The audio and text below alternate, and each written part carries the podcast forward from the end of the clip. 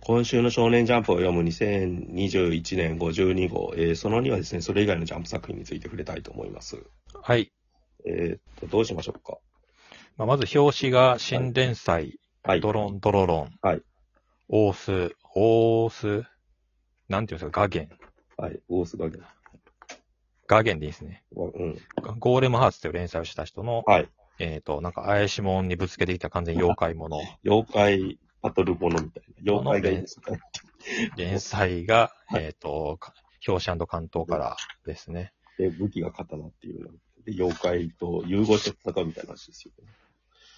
作品のその連載順で言うと、まああんまいつもと変わんないんですけど、うんけ結構後ろの方が、はいドベサインを言うと、高校生家族あやかしトライアングルマッシュルってなってて、うんちょっとマッシュルがやばそうな感じですね。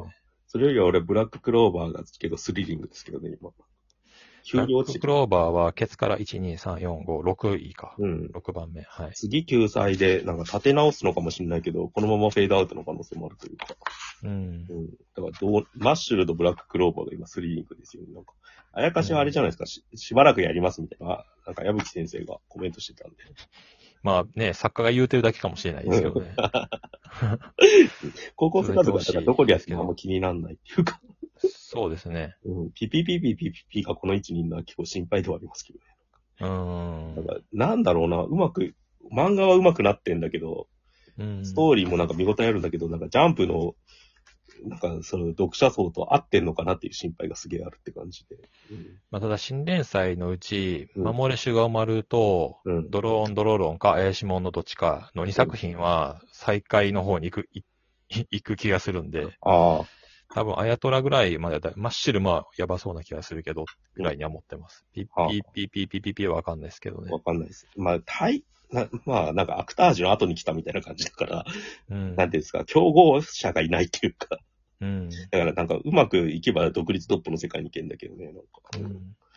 なんかこの人は、マポロ3号さん、はい。なんかもうちょっとこう、週刊連載向いてないのかもって思いましたね。あなんあ、かそれすげえ思う、なんか。画面が白す白いなと思ったんで、もうちょっと書き込めさせれば面白くできんじゃないかなっていう気うもん。したし、アシスタントとと、アシスタントの画力というか指示というか、そういうことの組み合わせの感じもなんかしましたけどね。最初はなんかすげえバランスよくいってたなと思ったんですけど、うん。なんか内面に入ってく話にどうしてもなっちゃうんで、うんなん。か主人公がガンガン勝ち上がってくる話にならないじゃないですか、このやり方だと。うん。その辺が難しいとこですよね、なんか。うん。うん一話一話はすげえ毎回見応えあるし、今回も絵のなんか洗練はだいぶしたなと思うんですけど。うんうんはい。じゃあ、まあ、ヒロアカ上の方からいきますか。で、新連載は喋んなくていいですかドロンドロン。ってああ、喋りますか。言ってもなんか、なんか、ネガティブな言い方するとチェーンソーマンのフォーマットだなって感じですよね。まあ、少年漫画のテンプレ第1話って感じですね。うん。うん。シャーマンキングでもあるし。ああ。まあまあ、こういうのはよくあるって感じじゃないですか。で、なんか、霊力ゼ、揚力量ゼロっていうのも今の流行りですよね。なんかそのきあの特殊能力が、なんかその、ある種の学校の成績みたいな世界になっちゃってるっていうか、 うんまあ、ヒロアカとかもそうなんだけど、その世界の落ちこぼれを描くって感じでさ、なんかうん普通超能力ってドーピングだったりわけじゃないですか。ドーピングっていうか、インチキのための力だったわけでさ、うんなんか普通、既存のなんかその、身体能力とか勉強の力とか別の特別な力として描かれてたんですよね、ずーっと。現場対戦とか、ああいうのって。うんそれなのになんか超能力自体がそのヒエラルギーになっちゃってるっていうか。うんで、その中でゼロのやつがどうやって生き残っていくかっていうのを見せてるって意味では、まあ、テンプレですよね。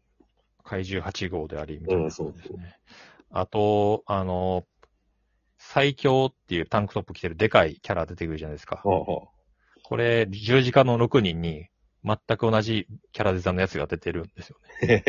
も持ってきてるなと思いましたあ。。えー、10時から6人でこの人が書いてたんですかいや、全然違います。ね今、え連載している、ちょっと、ウェブ、ウェブなのが、まあ、人気ある作品なんですけど、このキャラは角1個ですけど、はいはい10時間6人のキャラは角2個ですね。えはい。まんまだなと思いました。ー、アシスタントかなんかだったんですかね。いや、今やってる作品なんで多分違うと思いますよ。サンデーの方だしうん、確か。違うかな。まあいいや。えーだから、怪しいもんでさ、なんかさ、読んでて思ったのは、やっぱ、あ、チェーンソーマンで、なんか、チェーンソーマンだったかな。ファイヤーパンチか、多分。アシスタントやってた時に同じような描写あったなっていうのを一個見つけたんですよ、確か。ああ。ひ火かなんかの描き方あがーすげえそっくりで、ちょっと今パッとページが出てこないですけど、うんまあ、アシスタントのやつ絵柄が似るっていうのは、それはまあ、ありますからね。だから同じようなカット書いてた経験が出てんなって思ってましたけどうん。前下はどうでしょうね。まあうん、こんなもんかなっていう感じですけど。あ、ちょっと面白かったのがさ、あの、佐藤忠の新作漫画みたいな話が出てくるじゃないですか。はいはい。あれって、なんですよ、燃えるお兄さんの後ぐらいの漫画だからさ、多分。ああ、そうです、そうです。時代設定が90年代前半ぐらいなんだよ。想像だけど。そうですね。うん。で、なんか、後書きのコメント見たらさ、その90年代で V シネが好きでしたみたいなことが書いてるじゃないですか。うん。うんだからなんかあの辺の、だからち結構チェーンソーマンと近いのもその辺で、うんなんか架空の90年代みたいのを書いてるのかなって気がしますね。やっぱうん。それをなんか V シネ的な絵柄と、を妖怪の世界を使ってて。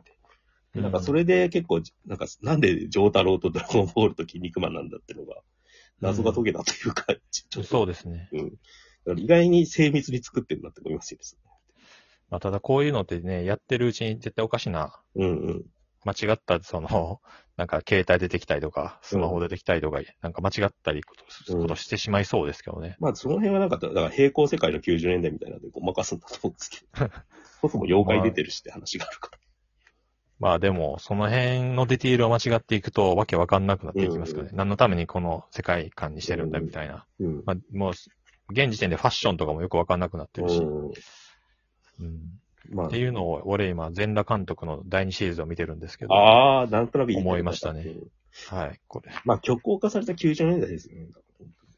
だってこの人、はほとんど生まれてないっていうかさ、多分いや、結構年いってんじゃなかったでしたっけ35、6でしたっけうん。まあだから別にそんな20代とかじゃないから。ああ、そっか。じゃあ、ギリギリ幼少期とかなのか。うん。なるほどね。まあ、あとヒロアカですか、次。はい内通者が判明っていう。はがくれ、通る。うん。まあでもこれも、あの、ブラフかもしれないって言われてますけどね、うんまだ。はがくれちゃんが出てきてるけど、うん。出てきてるだけであって、この子が内通者だっていうふうには直接書かれてないから、うん。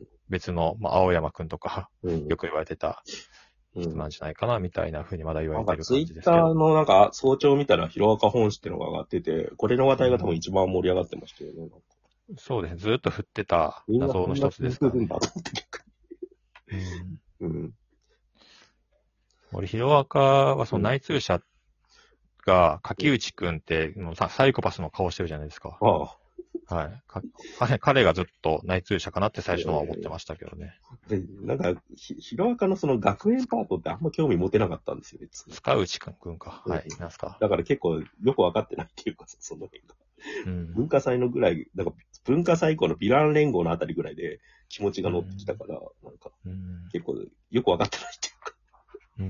うん。うん、だから、なんかみんながなんか、この内通者が分かったっていうのってどういうことなんだろうって分かって、ずっと逆算してなんかやっと、ああ、あいつなんだって分かったって感じ。うん。透明なやつですよね。うんうん。まあでもはい盛り上がってるっていうことで。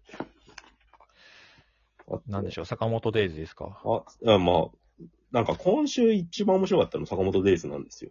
うん。面白かったというか、絵で圧倒されたというか、すごいなと思って。うんでも、その説明しようとすると、先週でしたっけ岡島さんと喋ったやつ。先々週はい、そうですね。うん。なんか喋った東京タワーの解説で全部済んじゃうんで、 なんか、うん。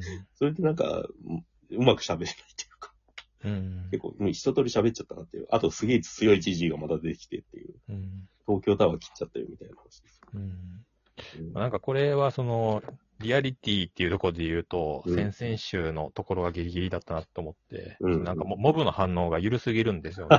うん。なんかファンタジーでもちろんいいんですけど、うんまあリアルとリアリティは違うっていうか、ああリアルじゃないのは別にいいんですけど、リアリティがそこで、うん。あまりにもモブがぼーっとしすぎっていう か、こんな東京タワー倒れそうになってたらもっとなんかうん反応あるだろうと思って、うん。そこはちょっとなんかモブの演技のさせ方が下手かなと思いました。アクションには関心あるけど、人間ドラマには関心が薄いってことなのかいやー、なんでしょう、なんかここだけ変だなと。なんかまあ強調させたかったんだと思うし、まあ、書いてると多分その辺が鈍くなってくるから、な。っうん。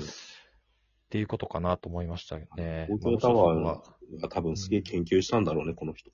うん、もしかしたら 3D グラフィックでこういうのがあるのかもしれないですけど。そう、だから、東京タワーがこう折れたらリアルとかと一緒で、モモブがこう反応したらリアルとかもちょっとやってほしかったなってこのアングルで見るとこう見えるのかみたいなのもすげえ臨場感持って楽しませていただいたって感じですね。そう、だからこういう背景の使い方っていうところで言うと、ピーピーピーピーピーピーピーと対照的というあか、ーうんうん、もっと背景がすごかったりしたら、うんまた見え方違ったのかなとも思ったりはしますけど。うんはい。なんだろう。あ青の箱ですか、うんロボコでもいいですけど。あ一応ロボコ増えておきましょうか。青の箱は、はいあの蝶のひなが可愛いってだけで、とりあえずいいです。はい。また続きそうなんで。はい。えっと俺はその件に関してはもうリアクションはし ないです。はい。えーロボコはでもなんだ、まあ自撮りの話なんだけど、うん。なんかこう自撮りあるあるみたいな話が最後続いて、矢吹健太郎作画の、なんか、ロボコが出てくるのでビビったって話です。かコわラいいボしてますねうん。一応マルシー入れてますね。丸しどういう経緯で書いたのかがよくわかんないのが。まあなんかやりとりがあったんじゃないですか。うんあの、この間、先週が先々週かで、うん。あやとらにロボコのコミックスをキャラが読んでるみたいな描写がああっあたんでー、、それのことか。うん。うん。なるほど。まあなんか作者コメント欄端末のとこでもやりとりがあったりもしたので、うん。まあ交流が続いてるんでしょうね。うん。いい、うん。いい、かわいい、かわいいですよね、ロボコ。うん、あ、でもどうなんだろう作者が書いたロボコも可愛いですからね。可愛い時は。 うん、あとはなんですかね。まあアンデラは今週も良かったですし、うん。高校生家族ははいどこの何ページ、最後の方にやっても最初の方にやっても別にどうで もいいっていう。別に安定してますよね、なんか。はい。そそういうもんじゃないっていう感じ。ね、本当いつ終わっても別に。端末にあったら端末に、なんか定位置の漫画なんだなってずっと読みそうです。そう。うんじゃあそんな感じで、その3に続きます。